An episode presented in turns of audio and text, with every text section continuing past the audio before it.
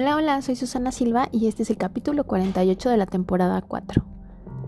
Como sabes, esta temporada la voy a dedicar a mi madre. La pasión del ser emprendedor. Uno de los principales cuestionamientos con los que nos encontramos al hablar de un emprendedor es la retórica pregunta que si el emprendedor nace o se hace. Y está comprobado por medio de estudios en las universidades y escuelas de negocios que la característica de ser emprendedor es una persona, en una persona es natural. Existe una gran cantidad de personas que han llegado hasta las universidades a estudiar carreras empresariales y en el camino han descubierto que no nacieron con esa característica del emprendedor, pero a pesar de todo, gracias a su preparación y dedicación en sus estudios, llegan a ser grandes empresarios. Un emprendedor es un generador de ideas creativas de negocios, es quien las lleva a la etapa de ejecución y una vez puesto en marcha su proyecto, se rodea de gente tan capaz como él para que se puedan hacer cargo del negocio en marcha para lograr que este emprendimiento siga adelante cosechando éxitos en el camino y creciendo cada año. Mientras él, con toda la pasión que le pone a cada idea de negocio, se alista para embarcarse en nuevos proyectos, el emprendedor hace de este su estilo de vida. A este ritmo de vida es lo que le he nombrado la pasión del emprendedor.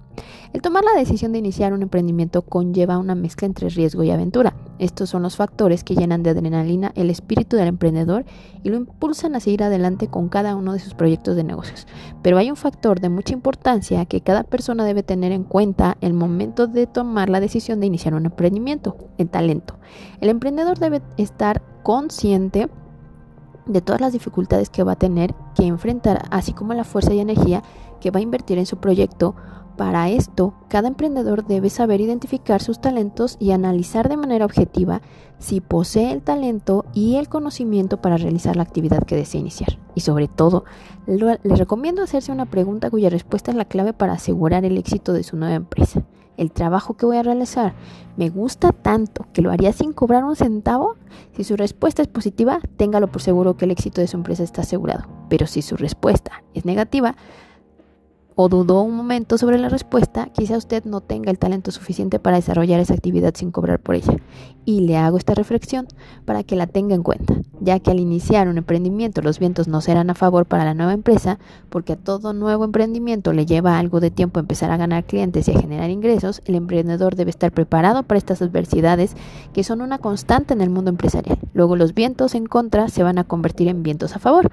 Una de las características importantes que se debe tener en cuenta un emprendedor es un talento para soñar en grande.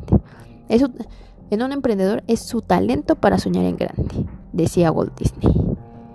Todo empieza por un sueño, ya que él no veía el pantano que tenía enfrente, sino todos los palacios y parques temáticos que él soñaba construir.